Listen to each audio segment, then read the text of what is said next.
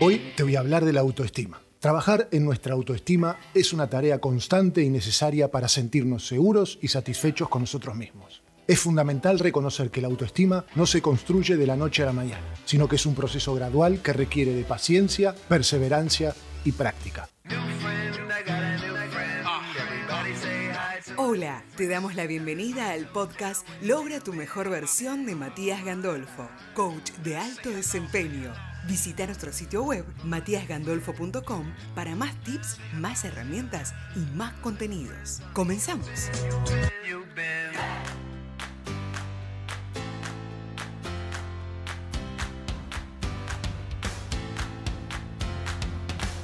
La autoestima es la forma en que nos valoramos y nos percibimos a nosotros mismos. Tener una autoestima saludable es fundamental para nuestra felicidad y bienestar, ya que influye en cómo nos relacionamos con los demás y en cómo enfrentamos los desafíos de la vida. Si te encontrás luchando con tu autoestima, seguí escuchando para conocer algunos consejos prácticos y ejercicios que pueden ayudarte a mejorarla. Recordá que no nacemos con mucha autoestima o poca autoestima. Esto se va armando en nuestro sistema operativo que es nuestra mente. Entonces tenemos la posibilidad de modificarlo si modificamos nuestros pensamientos.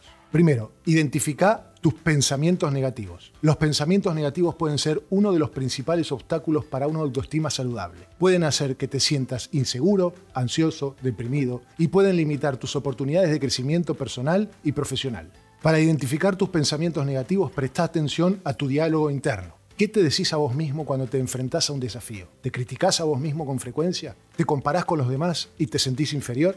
Una vez que hayas identificado tus pensamientos negativos, comenzá a desafiarlos. Cuestiona si son realmente ciertos o si están exagerando la situación. Trata de ver las cosas de manera más objetiva y positiva. Y recordá que todos cometemos errores y enfrentamos desafíos. Si tenés a alguien de tu entorno en quien confíes, pregúntale cómo te ve en ese aspecto. Como paso número dos, practica la autocompasión. La autocompasión es la habilidad de tratarte a vos mismo con amabilidad, comprensión y apoyo en momentos de dificultad. En lugar de criticarte a vos mismo por tus errores o debilidades, la autocompasión te permite aceptarte y aprender de tus experiencias, pensando en el mañana. Para practicar la autocompasión, comenzá por reconocer tus sentimientos y necesidades. Permitite sentir emociones como la tristeza, la ira o el miedo sin juzgarte. En lugar de culparte, trata de encontrar formas de apoyarte y cuidarte, como hablar con un amigo cercano o hacer algo que disfrutes. El paso número 3 es reconocer tus fortalezas y logros. A menudo nos centramos en nuestras debilidades y fallas, en lugar de reconocer nuestras fortalezas y logros. Esto puede llevarnos a sentirnos inseguros y desvalorizados. Para reconocer tus fortalezas y logros, hace una lista de todas las cosas que lograste en tu vida, ya sean grandes o pequeñas. Tomate el tiempo necesario para reflexionar sobre tus logros y anotalos en una lista. Revisá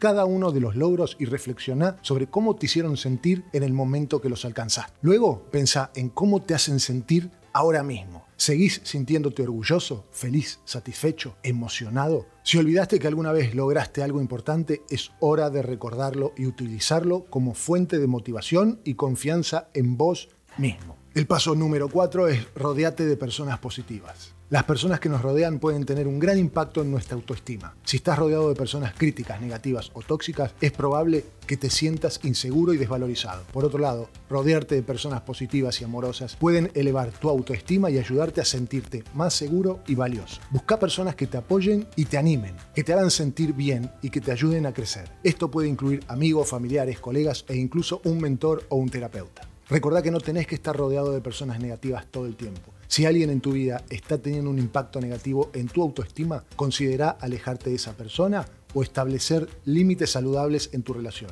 Una vez más, somos el promedio de las cinco personas con las que más nos juntamos. Y el último paso, el paso número 5, es practicar el autocuidado. El autocuidado es fundamental para nuestra salud física y emocional y también puede tener un gran impacto en nuestra autoestima. Cuando nos cuidamos a nosotros mismos, nos demostramos a nosotros mismos que somos importantes y valiosos. Para practicar el autocuidado, hace una lista de las cosas que te hacen sentir bien con vos. Esto puede incluir actividades como hacer ejercicio, leer un libro, tomar un baño relajante, salir a pasear o meditar. Luego, hace un esfuerzo por incorporar estas actividades en tu vida diaria. Hace tiempo para vos y prioriza tus necesidades. Recordá que no es egoísta cuidarte. De hecho, es esencial para tu bienestar emocional y físico. Como en los aviones, primero te pones la máscara vos para luego ayudar a los otros. Hay un libro que recomiendo mucho en mis clases de actuación y también a mis clientes que es El Camino del Artista, en donde uno de los ejercicios es mi cita con el artista. Es darte un gusto vos y tu artista. Te voy a dejar dos ejercicios para que trabajes tu autoestima. El primero es el diario de gratitud. Un ejercicio práctico para mejorar tu autoestima es mantener un diario de gratitud. Cada día toma unos minutos para escribir tres cosas por las que estás agradecido en tu vida. Estas cosas pueden ser grandes o chicas, desde la belleza de un día soleado hasta el apoyo de un amigo cercano. Al mantener un diario de gratitud vas a estar entrenando tu mente para enfocarte en lo positivo en lugar de lo negativo. Esto puede ayudarte a sentirte más feliz, agradecido y seguro en tu vida diaria. Somos seres adictivos y al hacer el diario, tu mente va a generar neuroquímicos de placer, dopamina, oxitocina, y cada vez va a querer más de esto. El segundo ejercicio, otra vez te invito a tomar un papel y un lápiz, es seguir estos pasos. El uno es escribir una lista de 10 cosas que lograste en tu vida, grandes o pequeñas. Tómate el tiempo necesario para reflexionar sobre tus logros y anotalos en una lista. Ya lo hablamos hace un rato. Revisa cada uno de los logros y reflexiona sobre cómo te hicieron sentir en el momento que los alcanzaste. ¿Te sentiste orgulloso, feliz, satisfecho, emocionado? Escribí tus emociones junto a cada logro. Ahora, el paso número 3. Toma cada uno de los logros y pensá en cómo te hace sentir en este momento. ¿Seguís sintiéndote orgulloso, feliz, satisfecho, emocionado? ¿Olvidaste que alguna vez lograste algo importante? Escribí tus emociones actuales junto a cada logro. Y el paso número 4, finalmente, pensá en cómo podés utilizar estos logros para fortalecer tu autoestima en el futuro. Cómo podés recordar tus logros y utilizarlos como fuente de motivación y confianza para vos. Escribí tus ideas y comprometete a recordar tus logros y utilizarlos para fortalecer tu autoestima. En mi canal de YouTube hay un video sobre automodelado. Te va a servir mucho para este punto. El trabajo en tu autoestima es un proceso continuo y que requiere de paciencia, perseverancia y práctica. Utiliza estos ejercicios para ayudarte a construir una autoestima sólida y saludable y no dudes en buscar ayuda profesional si sentís que necesitas más apoyo. Te recomiendo hacer todos estos ejercicios apenas te levantás para tener un día en estado pico. Al final del día recordá que sos valioso o valiosa y capaz, que mereces sentirte seguro o segura y satisfecho o satisfecha con vos. En resumen, mejorar tu autoestima es fundamental para tu felicidad y bienestar. Identifica tus pensamientos negativos, practica la autocompasión, reconoce tus fortalezas y logros. Rodéate de personas positivas y practica el autocuidado.